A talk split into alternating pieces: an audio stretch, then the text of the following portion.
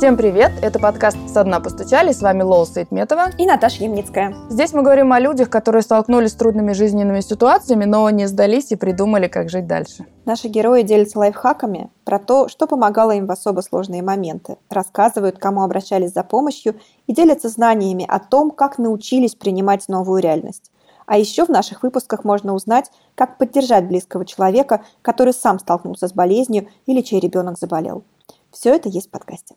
И сегодня у нас в гостях очень интересная девушка, мотивационный коуч Наташа Брауэр-Буга. Наташа находится в Австрии, и мы очень рады, что рады, что ты сегодня с нами на связи. Привет. Привет, привет. Я тоже очень рада. Спасибо за приглашение. Я хочу рассказать, как узнала про Наташу. У нас был когда-то выпуск с Викторией Кубышкиной. Она рассказывала про свою дочь Василису. У девочки обнаружили спинально-мышечную атрофию, но она выиграла лекарство за 175 миллионов, что спасло ей жизнь. И я с тех пор читаю о жизни семьи Кубышкиных в социальных сетях, слежу за ними – и в середине января у них появился пост про уникальную девушку Наташу. И вот теперь мы с ней разговариваем. Так что вот наши герои привели нам еще одного героя.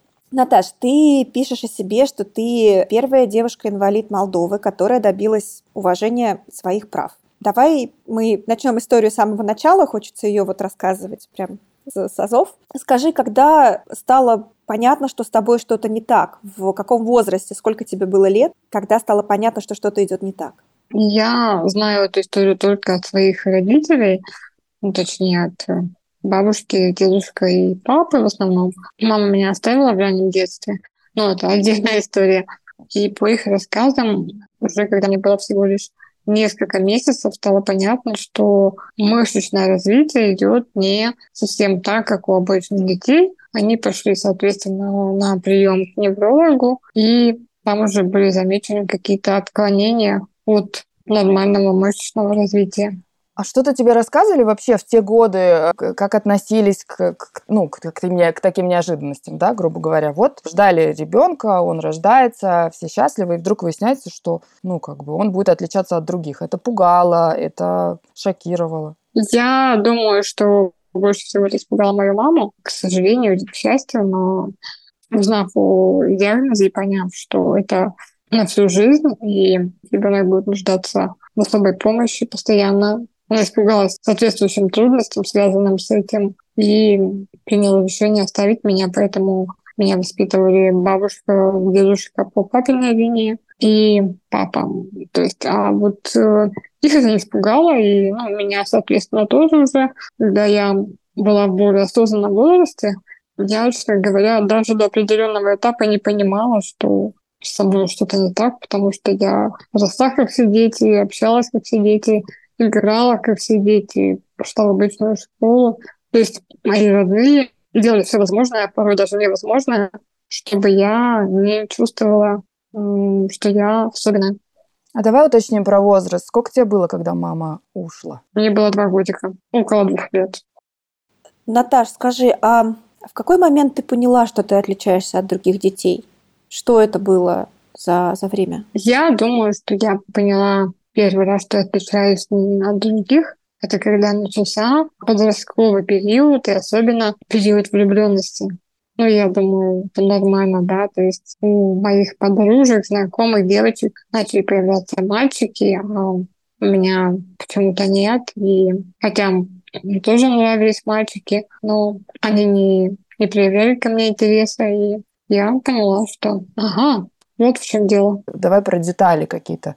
Там э, походка твоя отличалась от других, или до какого-то периода ты тоже это не понимала, или там ходила ли ты, или когда у тебя появилась инвалидная коляска, если мы говорим про детство еще вот, ну до подросткового периода.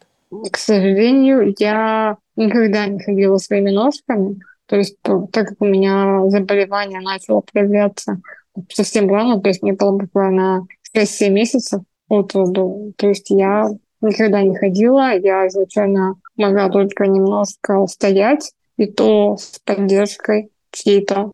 Ну, а так всегда была на колясочке. Ну, то есть в школу, в садик ты ходила на коляске? Да, да, везде. Слушай, а как это было? Вот, ну, я представляю, что это пост постсоветское пространство про инклюзию, инклюзию или инклюзию. Все время путаю. А что это? В то время вопрос был у всех, а что это такое. То есть в Советском Союзе секса нет, инвалидов нет, и тех, кто чем-либо отличается, их тоже нет. Их тоже нет, да. И вот ты, я подозреваю, что твои родные проявляли очень много смелости и отваги в том, что они тебя отправляли, ну вот, ты смогли, ты в обычную школу ходила, да, и что у тебя социализация была как-то все более-менее в порядке, да, что ты, у тебя были одноклассники, и ты не сидела на домашнем обучении. Но как это вообще было вот с учетом всей инфраструктуры, всех сложностей, сложностей восприятия людей в тот момент? Ну, я очень благодарна моей бабушке, бабушки по папиной линии, как я уже говорила, до которой не существовало ни барьеров, ни каких-то ограничений, то есть она могла открыть двери к любому министру, даже президенту, если что-то касалось решения вопроса, связанного со мной. Она не обращала внимания ни на кого, ни на какие стереотипы, менталитет. Все, у меня обычная внучка, обычный ребенок, и чем не хуже, не лучше, чем другие. Ну, почему не лучше? Возможно, даже лучше. Поэтому бабушка всегда... Даже, даже это как бы, ну, даже мы это не обсуждали в семье, то есть как бы вопрос не стоял, а вот как, а вот она такая, а что же делать? Ну, то есть нет, она такая, как все. Она пойдет в школу, и я буду ее везде водить. То есть бабушка меня везде свозила, поднимала по ступенькам, по лестницам, передвигалась из кабинета в кабинет. Ну, то есть везде меня сопровождала, помогала. Если кто-то там криво, косо что-то там высказывался или смотрел, бабушка на доступном языке объясняла, что человек явно не прав. Да, я читала у тебя про бабушку, конечно, очень трогательная, такая явно волевая, сильная женщина. А вот все-таки, когда начался подростковый период, и ты стала понимать и грустить, да, что ты отличаешься, что мальчики не обращают внимания, ты могла прийти к ней и сказать, бабушка, ну вот как, как же так? Не совсем, как бы, да, бабушка всегда была моей бабушкой, мамой и лучшей подругой, но все-таки вот прям до такой степени, особенно, особенно в подростковом возрасте, как все подростки, тинейджеры закрываются немножко себе, я не могла этим поделиться, я это переживала внутри, я как бы, ну, боялась, стеснялась поделиться этим, как бы искала даже где-то лучшую подругу, мечтала о ней. К сожалению, меня часто предавали, обманывали, и в итоге я разочаровалась и перестала искать лучших подруг, вот, доверять кому-то. Слушай, а каким вообще был твой переходный возраст? Ну вот, знаешь, с точки зрения отношения к своему телу, то есть ты тогда осознала, что ты отличаешься. Появилась такая дистанция с очень близким человеком, с бабушкой. Ты увидела, что... Ну, не прямо дистанция. Я не скажу, что это прям была такая дистанция. Просто эти вопросы, как бы, ну, они не обсуждались, я стеснялась их э, затрагивать, и просто это не обсуждалось. Но нет, это не отдаляло нас ни в коем случае. Просто вот эта тема была, как бы, ну, я стеснялась о ней говорить, хотя я уверена, уже вот сейчас совершая своего опыта, я понимаю, что, наверное, может быть, стоило об этом говорить бабушке, а не искать каких-то, в кавычках, подруг. Я думаю, она меня поняла, поддержала, и мне было бы намного легче пройти этот период. Наташа, какие были отношения у тебя с твоим телом в подростковом возрасте? Ну вот с учетом того, что тело меняется и доставляет при этом еще определенные, не то чтобы неудобства, но вот как будто бы именно с ним связано то, что ты не можешь получить то, что ты хочешь например, что ты не можешь обратить на себя внимание ребят? Ну, в этом вот какой-то парадокс, потому что не было такого, что я не принимала свое тело, что я была недовольна как-то. Опять-таки, потому что я везде ходила. Да, вот, кстати, даже мы когда в семье разговаривали, то я хожу. И тогда, и сейчас, то есть я не езжу. Я не езжу, а, и даже иногда так шучу, когда там бывает, кто так говорится, поехали, там ты едешь, я говорю, это я хожу, вы ездите. Ну, да, подшучиваю, да, потому что в семье мы всегда говорим, что я вот хожу, да, ну, на колесиках, ну, хожу. То есть я везде ходила с бабушкой, посещала концерты, мероприятия, и школы, и террасы, и рестораны, и встречи с друзьями. Поэтому не было какого-то неприятия или обвинения в сторону своего тела. И я бы сказала, что я еще такая вот, ну, я люблю ухаживать за собой, смотреть, следить. И это было еще детство, поэтому я всегда старалась как бы хорошо выглядеть, красиво одеваться, со вкусом, следить за собой. Поэтому нет, все было нормально в этом плане. Это был больше немножко такой вот психологический момент. Слушай, а как обстояли дела с э, финансовой стороной? Я, знаешь, про какие-то социальную помощь, может быть, про оформление инвалидности, про давали ли вам коляски инвалидные, да? То есть как это было устроено в Молдове?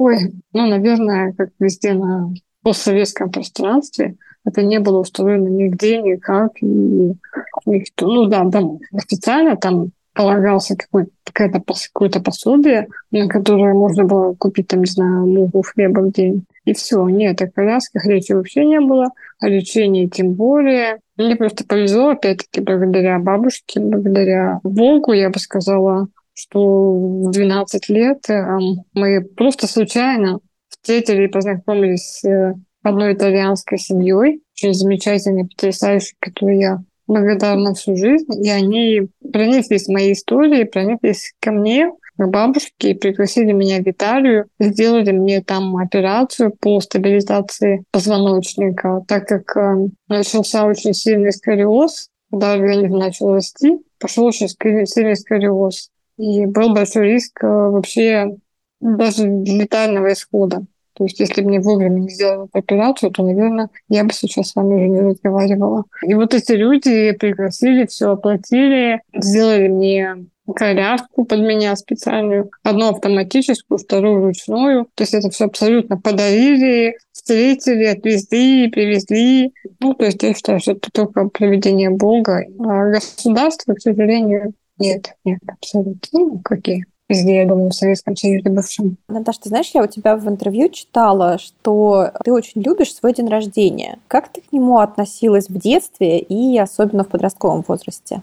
Ну, любишь сейчас, это вновь громко сказано, но да, до определенного возраста, наверное, я любила этот праздник, потому что он собирал всегда много людей, много моих друзей, знакомых. И для меня был большой большая возможность пообщаться, потому что я человек очень коммуникабельный, открытый и люблю общаться с приятными, доброжелательными людьми. Поэтому, да, для меня это был не просто там праздник, а возможность пообщаться с приятными людьми.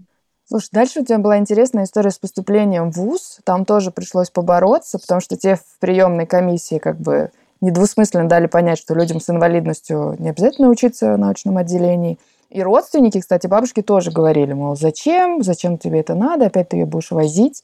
Вот как вы там с бабушкой, так сказать, э, не опустили руки, когда вокруг столько говорят?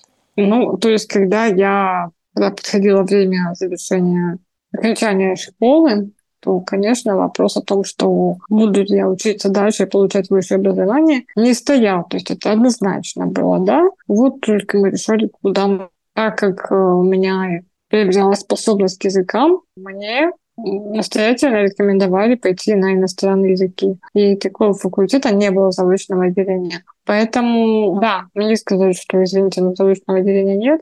У нас тут везде ступеньки при входе, и все лекции на разных этажах. Поэтому, сори, выбирайте любой другой заочный факультет, и там учитесь. Но, опять-таки, я имею такую стойкий, упрямый и настойчивый характер. Бабушка не сдается просто так. Поэтому бабушка дошла до министра, министра образования. Ну, сначала до ректора, до председателя приемной комиссии, ну и потом в итоге до министра, потому что вопрос не был решен, и меня приняли в итоге. И потом они все были в шоке, извинялись уже на втором курсе сам председатель приемной комиссии, который был категоричен, говорил, что только через его труп я там буду учиться. Он потом подошел, опустил глаза и извинялся, что он себя так повел. Ну, реально было стыдно, так как я и в мороз, и в снег, и в дождь, и в жару была на лекциях более прилежна, чем мои сокурсники на двух ногах, которые иногда могли просто прийти в университет, но стоять там на улице, курить, общаться, смеяться,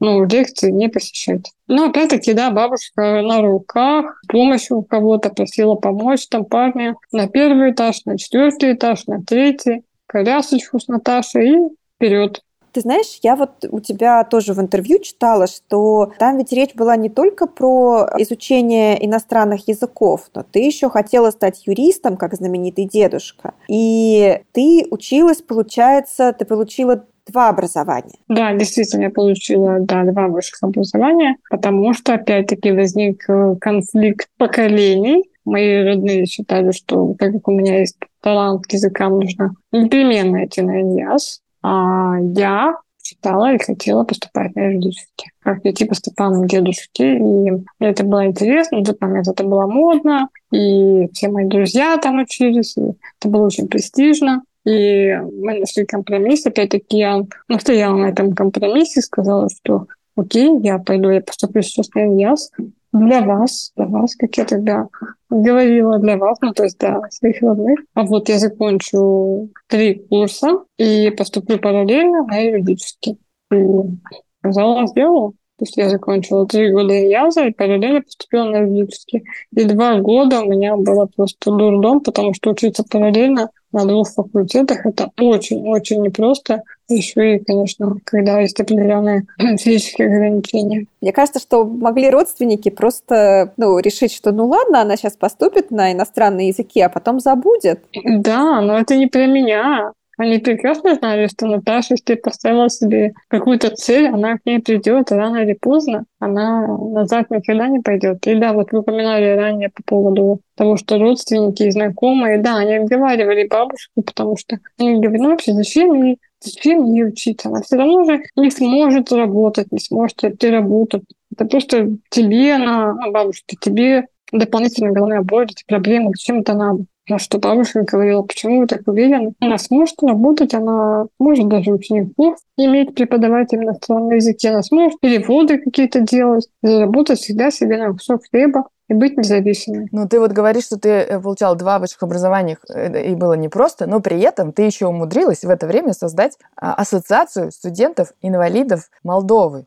Ну, то есть это все происходит в один период, я верно понимаю? Да, это все происходило в один период, и это было просто удобно. Знаете, когда есть мотивация, когда есть желание, внутренняя энергия, настрой, то как бы не ощущаешь всего этого, потому что я понимала, что таких людей, как я, которые имеют высокий интеллектуальный потенциал, но не могут по каким-то физическим причинам добиваться чего-то жизни, их много.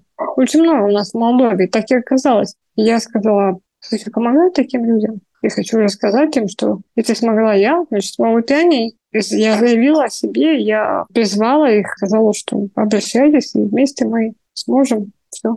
А если смотреть вот ретроспективно на твои годы студенчества, какой период для тебя был самым любимым? Может быть, не обязательно самым легким, но точно таким, о котором ты вспоминаешь с удовольствием. Пожалуй, это был именно тот период, вот о котором мы говорим, когда я училась одновременно на двух факультетах, еще я создала и работала в своей общественной организации. То есть свободного времени практически вообще не было, и я кайфовала от этого. Просто кайфовала, потому что я и училась, я и работала, я и общалась, опять-таки что для меня было важно. Я начала помогать другим. Мне было 20 лет примерно. Но я уже могла и помочь кому-то, и как бы стала для кого-то авторитетом, примером, мотиватором. На меня смотрели, мне хотели подражать. Я стала довольно известным человеком в Молдове. Меня стали приглашать на телевидение, на радио. В газетах писали обо мне. Ну, то есть стала довольно публичным и известным человеком. А вот когда все-таки ты с этой идеей, ну, только куда-то пришла, кому-то о ней стала рассказывать, ты сталкивалась с тем, что тебе тоже говорили, что это никому не нужно, что это ерунда, зачем этим заниматься? Ну, э, в первую очередь я сказала об этом бабушке, сразу поддержала. Потом мы вместе с бабушкой поделились об этом с дедушкой. Он тоже нас поддержал, а остальные все как-то мало, мало интересовали нас. Бабушка просто пошла, зарегистрировала ассоциацию, а дальше Пошло-поехало. Господи, когда я вырасту, я хочу стать твоей бабушкой. Это просто прям... Да, предел мечтаний, да, да, да, такой взрослый, который не сомневается в том, что мы идем верным путем. У нас все получится. Да, и это еще не слушать то, что тебе говорят окружающие. Да, да, абсолютно. Да, да, да. А потому что окружающие явно говорили. Абсолютно, сто процентов, что вам делать нечего, вам заняться нечего. Чего вы херней страдаете? Еще в то время, понимаете, девочки? Вот я и говорю про то время, понимаешь? Это же тогда, наверное, я вот думаю, ты, наверное, была... Э, много ли было в институте инвалидов? Вот о чем я думаю. Вообще колясочника вообще не было. Вообще, от слова совсем. То есть на коляске я была первая. И тем более на, на очном факультете. реально первая во всей Молдове. Как смотрели однокурсники, кстати? Ну, с удивлением, потом привыкли. Ну, сначала тоже был какой-то такой вот некоторые э, с пониманием, желание помочь. Некоторые э, в шоке, типа, что он делает, зачем мне это. Некоторые с каким-то опломбом. Потом на определенном этапе даже не смотрели на мои знания или там на мои успехи, а смотрели, ой, у нее там губы такой помадой накрашены, у нее ногти ухожены, она так одевается. Зачем ей цвета, все равно коляски. Ну, то есть, наверное, как как все, да, как везде, особенно женские коллективы. У нас в группе было много девочек, и, ну, к сожалению, было по-разному, да. Ну, получается, что ты изменила историю в Молдове? Ну, можно так сказать. А после того, как появилась твоя ассоциация, что, например, поменялось на твоем факультете? Поменялось очень многое. Уже, по крайней мере, мы сделали определенную базу данных. Какая ситуация вообще по, по университету, что есть, чего нет, что бы хотелось и стали поступать ребята молодые с ограниченными возможностями. Мы даже в один год, у нас был проект, который поддержал президент Молдовы на тот момент, Владимир Воронин. Он как бы, дал нам определенное количество мест бюджетных и сказал, Наташа, мы доверяем вашей ассоциации сделать отбор, по-моему, это было где-то 50 человек, и пусть эти дети поступают без экзаменов, без всяких там проверок на любой, в любой вуз, на любой факультет. И, боже мой, там был просто шок со стороны министерства, вузов, деканов, ректоров. Как? Что? Ну вот, их просто поставили перед фактом, и эти люди поступили. И резонанс был колоссальный. То есть там все медиа гудело, вся, как так, мы добились такого, президент поддержал, люди стали учиться, посещать занятия, на их стали обращать внимание. То есть, ну, потихоньку, я думаю, стал меняться менталитет, отношения. А как удалось э, президенту рассказать о вашей ассоциации? Как это случилось?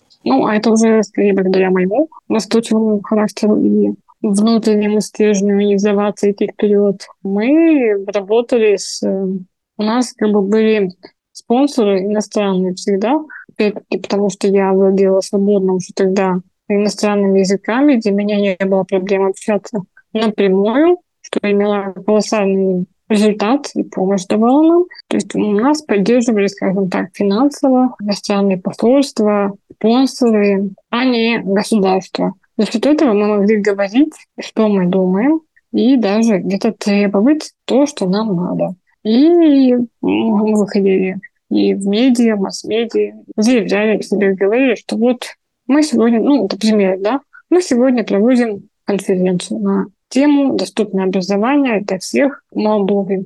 Итак, кто у нас присутствует? Угу. Посольство Голландии, Франции, Германии, России. Да, где же наши ректора? А где же наши преподаватели?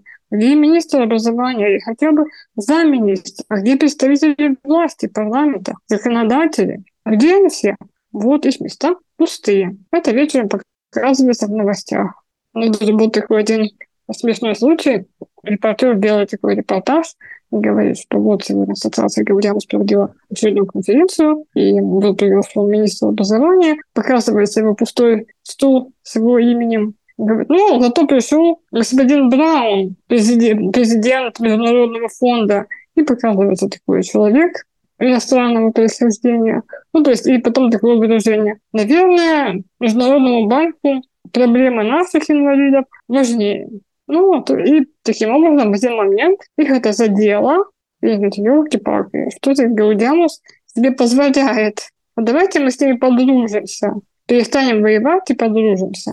И в один момент э, меня пригласил на прием даже сам президент. Как для тебя это было? Ну, нормально. Ну, то есть я, наверное, я тоже ждала этого, я...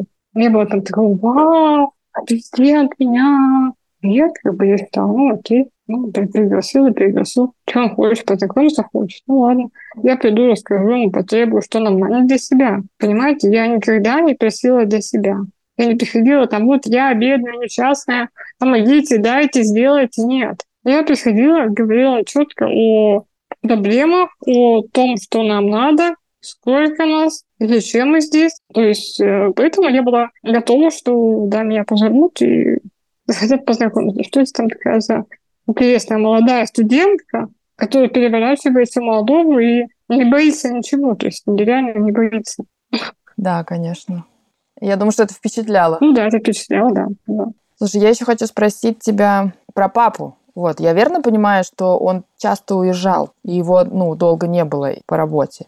Ну, особенно, когда я была маленькая, потом, когда училась в школе, да, его часто не было. Часто уезжал, он зарабатывал деньги, потому что, в принципе, нужны были деньги на все, а к тому времени уже мои дедушки и бабушка были на пенсии, и поэтому, ну, вы понимаете, кто-то должен потом помогать, поэтому, да, его часто не было в то время. И еще я хочу спросить про маму. Я, конечно, побаиваюсь, но я знаю, что ты писала об этом, и ты писала, что ты ее нашла спустя время, когда уже выросла и готова была общаться? Ну, я всегда была готова общаться.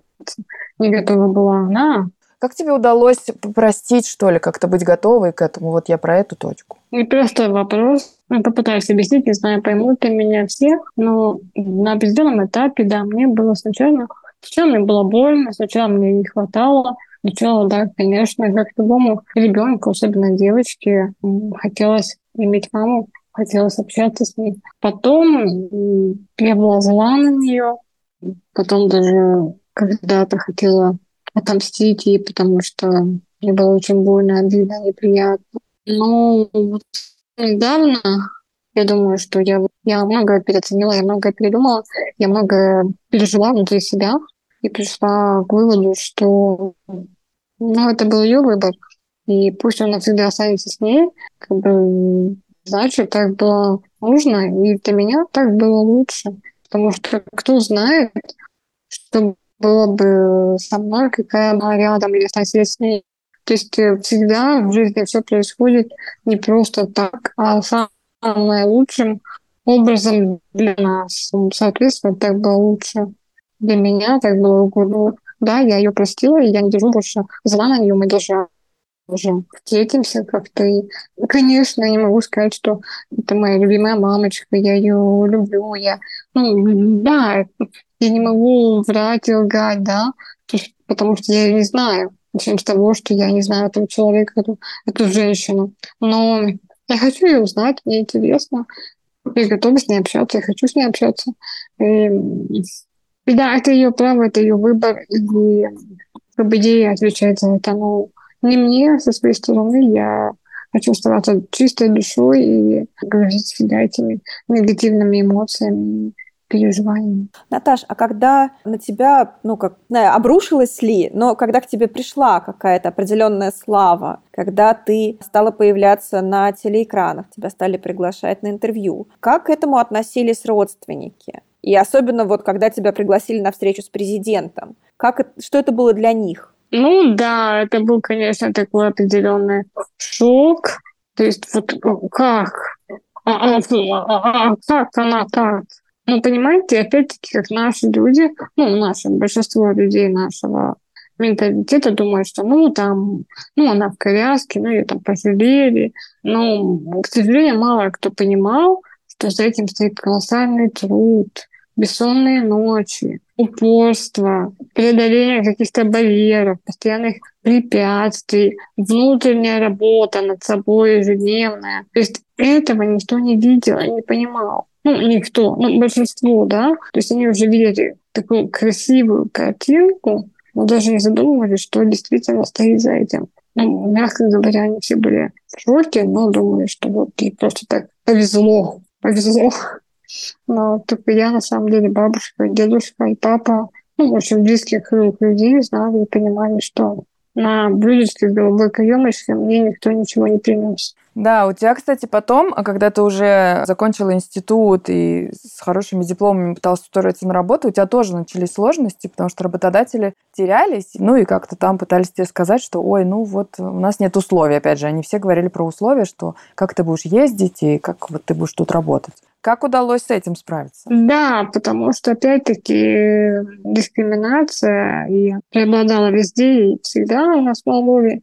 Когда я окончила даже два вуза на отлично и приходила к ним со своими знаниями, и к тому времени, да, казалось бы, молодая девушка с двумя высшими образованиями, уже с каким-то опытом работы, заданием языков, никого это не интересовало, когда они видели коляску перед собой, то есть всего. Это как у нас в офисе. Ну да, там не оборудовано. Ну ладно, ну там притащат ее как-нибудь. Ой, а что подумают люди? А что там скажут? Ой, нет, ну это же нет, не, не, не. А нам смотреть на такое каждый день, ой, не, не, не, лучше не возьму. То есть, да, я не могла найти работу. И опять-таки заявляла об этом открыто э, через СМИ, через свою организацию, просто общаясь с людьми уже тогда имея определенные связи на правительственном, на государственном уровне. Тогда еще раз меня пригласил президент Молдовы все тот же и предложил мне представлять Молдову на дипломатическом уровне, стать дипломатом и поехать во Францию. Вау! Да, да, вот это было... Вот это... Кстати, хочу сказать, что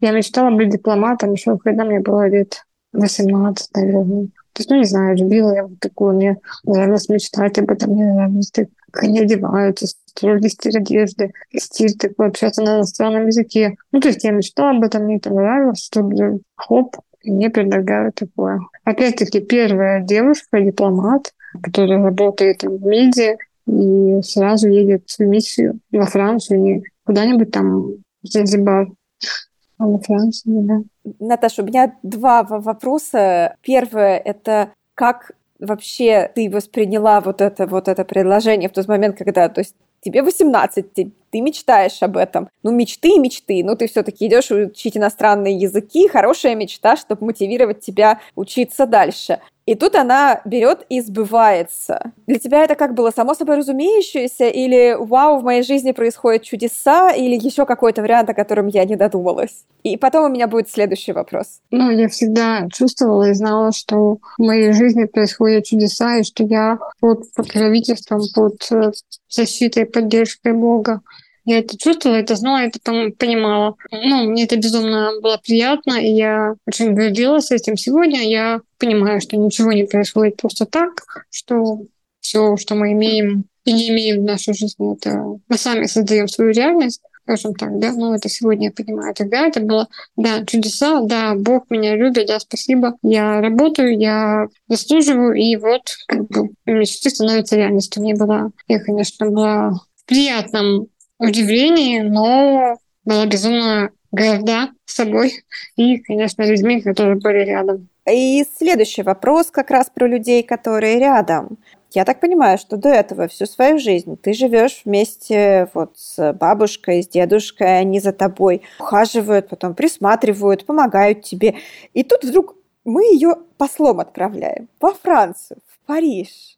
И это означает, что то ли кто-то ехать с тобой должен, то ли ты вообще из родительского гнезда берешь и улетаешь. И непонятно, рассчитывали ли на это твоя бабушка с дедушкой, что ты когда-нибудь возьмешь и как, ну, другие взрослые люди, возьмешь и куда-то уедешь от них. Ну, действительно, это этот вопрос обсуждался на семейном совете, и даже было такое ехать, не ехать. Ну, то есть для меня вопрос не стоял, как это моя мечта, как, как, как не ехать, нет, вы что, ребята? Ну, понятно, мне нужна ежедневная, постоянная физическая помощь для простой жизни, да, то есть там 24 часа на 7 нужен человек рядом, поэтому ехать одной я не могу. Соответственно, должна ехать бабушка мной. Ладно, там в семье это мы понимали, это мы осознавали. Это был вопрос да или нет. Ну, когда этот вопрос мы сказали министру иностранных дел, ну, во-первых, для него был шок, что президент говорит, что вот у нас новый дипломат на коляске. Ну, то есть вы, наверное,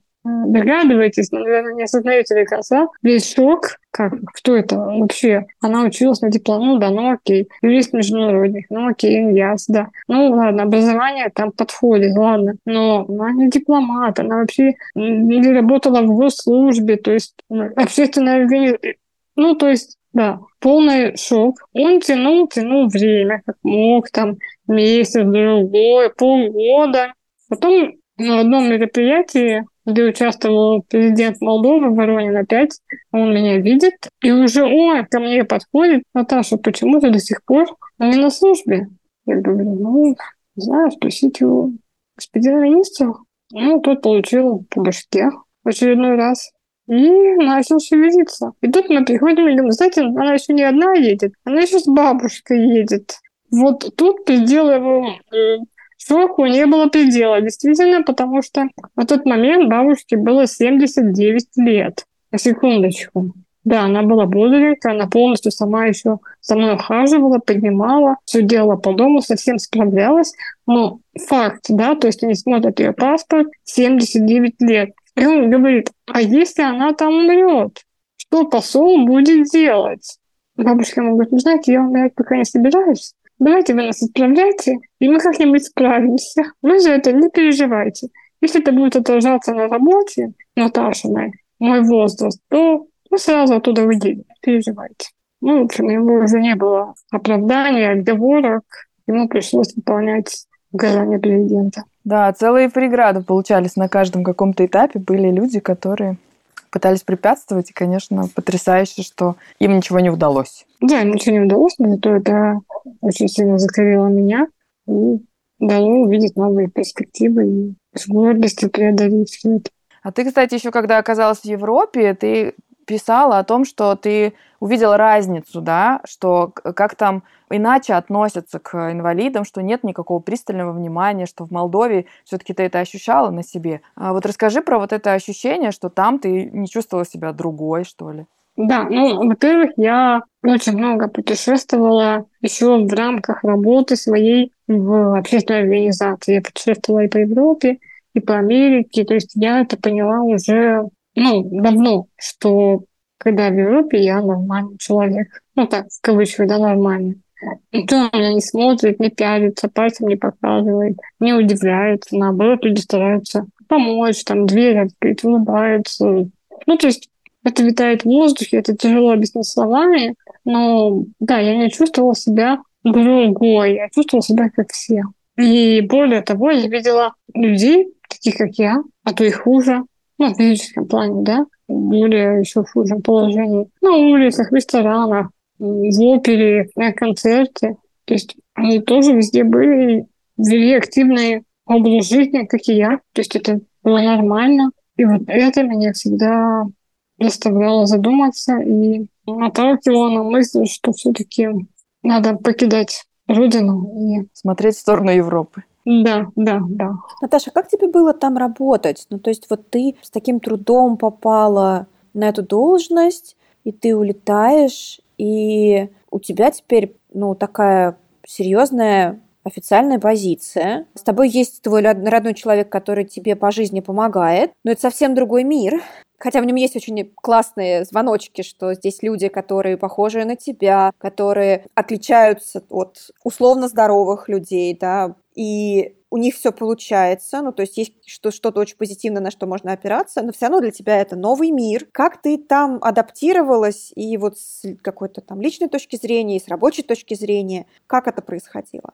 Опять-таки, примерно с возраста 15-16 лет я мечтала уехать из Молдовы, потому что я понимала, что возможности у меня будут другие в Европе, да, и я понимала, что там отношения другие, возможности другие. Поэтому я стремилась к этому, я долго к этому шла, и поэтому моя жизнь разделилась как бы на до и после. Я вот сейчас до сих пор помню тот день, когда я уезжала во Францию, да. То есть это был как новый, новый рубеж, новый путь чистого листа, новая жизнь, абсолютно новая, да. И не просто все было конечно. Опять-таки, внутри самого посольства были люди как добрые, отзывчивые, так и которые пытались даже там на месте ставить палки в колеса, криво, косо смотрели, как она, инвалидка в коляске, и тут на одном, на одном уровне стали, а то и даже выше, у нее должность выше, чем у нас, она вообще не из дипломатического круга, как так, такое возможно. Ну, здесь опять-таки все было по-разному, да, но главное был внутренний стержень, внутреннее желание двигаться вперед, расти, и менять этот мир к лучшему. У тебя есть еще одна интересная история, романтическая.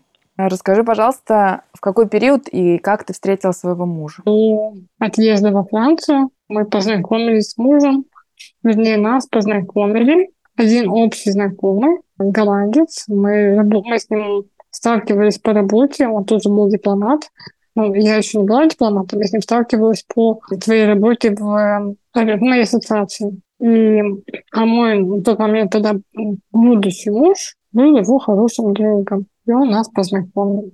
Но меня тогда не интересовали личные отношения, потому что я знала, что я уже вот на чемоданах, можно сказать, поэтому мне сейчас не до отношений, не до всего вот этого. Ну, окей, познакомились, познакомились, и окей. Я была вся в работе, в карьере, и считала, что мне это неинтересно, не нужно. Просто неинтересно, не нужно. Мне кажется, что здесь, ну, как несколько оттенков, да, что с одной стороны неинтересно, не нужно, у меня так много дел, или неинтересно, не нужно, потому что я для себя решила, что эту, на, в эту сферу вообще не стоит смотреть, и поэтому я сосредоточусь на бизнесе и карьере. Хотя при этом, насколько я помню, опять-таки по твоим интервью, у тебя была мечта о красивой свадьбе, и кажется, она у тебя в итоге получилась. Ну да, я уже говорила, мечты сбываются. Главное правильно мечтать и правильно направлять туда свою энергию. Ну, да, тут, наверное, до определенного момента было два в одном, да. То есть реально у меня было много дел и много успехов по карьере, мне было не до отношений. Ну, а с другой стороны, я понимала, да, наверное, это не мое, ну, а то, что если вдруг будет когда-нибудь мое, оно вот никуда не денется, поэтому жизнь покажет. То есть, как бы я никогда не стремилась там замуж, там построить какие-то отношения, найти парня, мужчину. Ну, будет и будет, не будет и не будет.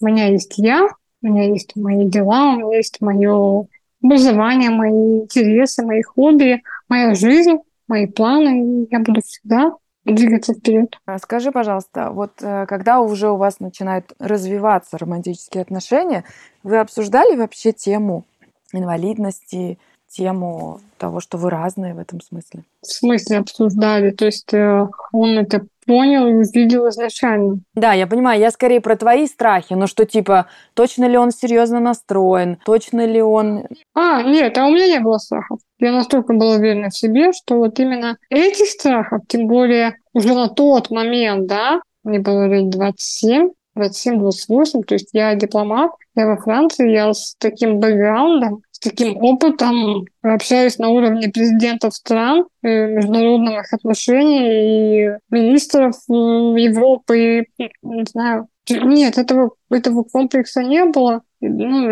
либо тогда, либо вообще его не было. Я всегда считала себя самодостаточным и достойным человеком. Моему мужу, хочу сказать, долго приходилось еще доказывать, что это он нужен мне. То есть я очень долго его ну, испытывала на прочность и говорила, грубо говоря, каждую неделю я говорила ему прощай. То есть э, не было такое, ой, блин, он на меня посмотрел, все, теперь же надо, надо дорожить, надо бояться, трепетать. Нет, то есть э, всегда игра была на моей территории, и если мне что-то не нравилось в нем, я это говорила, и если мне опять не нравилось, то я говорила, ну, окей, пока. То есть э, он всегда шел на попятную, он всегда извинялся, он всегда говорил, да нет, да, давай, подожди, да, нет, подожди, я тебя люблю. И да, я объясню, я вот так и так, вот то-то и то-то. А, ну, он такой человек, он очень добрый, очень порядочный, очень ответственный человек, и он реально безумно меня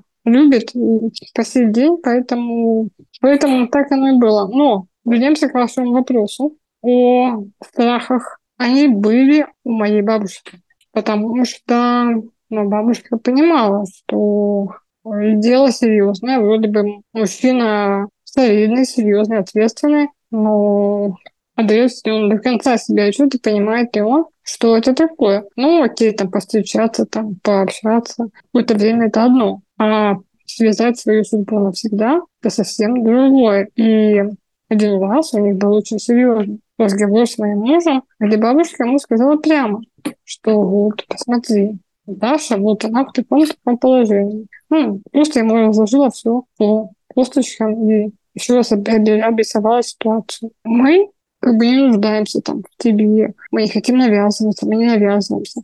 Это твое право, твой выбор, но пойми, то есть вот так вот потом понять, ой, нет, а я что-то передумал, а я, я не справлюсь. То есть э, в данной ситуации недопустимо. То есть подумай сто раз, взвесь сто раз, прими решение и сообщи его мне. Ну, он вообще даже не, не думал, говорит, я уже все решила, я все знаю, я все понимаю. Любовь, она не имеет преград. Наташа, у меня есть такой личный вопрос, но можешь не отвечать, если он покажется слишком личным. С тобой во Францию поехала бабушка, если я правильно понимаю, потому что тебе, ну вот, по быту, по, там, по передвижению какому-то, по... В общем, тебе нужна помощь. Тебе нужен человек, который твоя правая рука. Как я говорю, мне нужны руки и ноги. Да. Руки и ноги. Да. Так вот, если у тебя появляется муж, то как будто бы это мое представление об этом, оно может быть неправильное, как будто бы в ваших отношениях всегда есть третий, или же эти обязанности должен на себя брать муж, для того, чтобы помогать тебе справляться. Как ты обходилась с этой историей? Бабушка, наверное, тоже понимала, что такой момент присутствует, но в то же время бабушке уже было немного за 80. И при всем ее желании здоровья она уже не могла быть со мной физически и везде со мной ездить и ухаживать и помогать. Поэтому мы стали нанимать помощницу, то есть постороннюю женщину, которая будет просто мне помогать жить и выполнять всю работу по дому, потому что взять на себя все эти обязанности муж не может, он тоже должен работать, у него есть работа, иначе Иначе как? То есть мне нужен уход постоянный, да, то есть у нас и сейчас есть э, человек, который за мной ухаживает, иначе я не могу. Слушай, а ты вот еще в соцсетях, ну, пишешь, да, о себе, пишешь это о, своей особенности, но тебе при этом, кстати, ты говоришь, что писали гадости, и бывает такое, что нечего тут инвалидам красоваться, и зачем вы о своей жизни рассказываете. Что ты отвечаешь таким людям, которым, вот, видите ли, иногда не хочется видеть такие посты, сторисы или что-то подобное? Вообще ничего не отвечаю. Я считаю, что я должна тратить свою энергию, свое время на таких людей. Да, ну, им это все равно не понять. Это их уровень. Пусть они в нем живут. Когда-нибудь, может быть, поймут, если нет, то опять-таки это их выбор, это их жизнь. Я не буду пытаться кого-то переубедить, что-то доказать. Нет, это не моя задача. В какой-то момент дипломатическая карьера, как я понимаю, подошла к концу. Наташ, как ты пришла вот к тому, что ты стала ну, фактически человеком, который занимается помогающей профессией? Как ты к этому перешла от дипломатии? Да, моя дипломатическая миссия на определенном уровне, на определенном этапе подошла к концу, но я продолжила работать в международной сфере. Я получила предложение работать в международной организации в Австрии, в Вене, что о чем я тоже мечтала, жить и работать именно в Вене, именно в Австрии. И таким образом судьба меня привела в Вену, где я продолжила работать на международном уровне. Но буквально пару лет назад в моей жизни произошли определенные личные внутренние, скажем так, изменения, трансформации и переосмысление многого в жизни, я поняла, что все-таки мое призвание и моя миссия здесь — это помогать людям и быть э, каким-то светлячком для тех, кому это надо. И я приняла решение делиться своим опытом, своей жизнью, тем всем, чем я могу быть полезна другим, и мотивировать других. И опять-таки, если смогла я, значит, сможете и вы, несмотря на что, добиваться любой цели, добиваться многого в жизни и иметь в жизни свои мечты, потому что невозможно, а возможно, было бы желание. Ну, у меня, наверное, вот на этой прекрасной ноте еще один финальный вопрос. Что бы ты сказала тем людям, которые отличаются от других, у которых есть инвалидность, которые передвигаются на инвалидной коляске? Вот они вдруг понимают, что они всегда будут такими, да, и что они будут отличаться. Что бы ты им сказал? Не только они, но и все люди уникальны, все люди разные, и все отличаются. И каждый уникален сам по себе. Таких, как вы, больше нету. И в этом ваша ценность. Поэтому нужно любить себя, принимать себя и доверять себе. И ни в коем случае не останавливаться. Двигаться вперед, ставить себе цели, задачи, интересы, развиваться, расти духовно, внутренне, преодолевать препятствия, если это необходимо. Но не ставить на себе крест. Ни в коем случае, да, я другой, а все другие. Вот даже Лола и вторая Наташа они тоже разные между собой, хотя бы передвигаются на ногах. Но у нас у всех есть миссия, мы все нужны этому миру, мы все зачем-то пришли сюда, поэтому двигаемся вперед, только вперед. И делаем этот мир еще лучше. Спасибо тебе большое за разговор. Ты как-то очень тепло и трогательно рассказывала про свое детство, про бабушку. Спасибо большое. Спасибо большое вам, девочки. Спасибо, что пригласили меня. Мне очень приятно. Надеюсь, что мое интервью будет полезно тем, кто будет его слушать. И для меня это очень важно. Спасибо тебе большое, Наташ. А это был подкаст «Одна постучали». С вами были Лола Сайтметова и Наташа Ямницкая. Всем пока. Услышимся через неделю.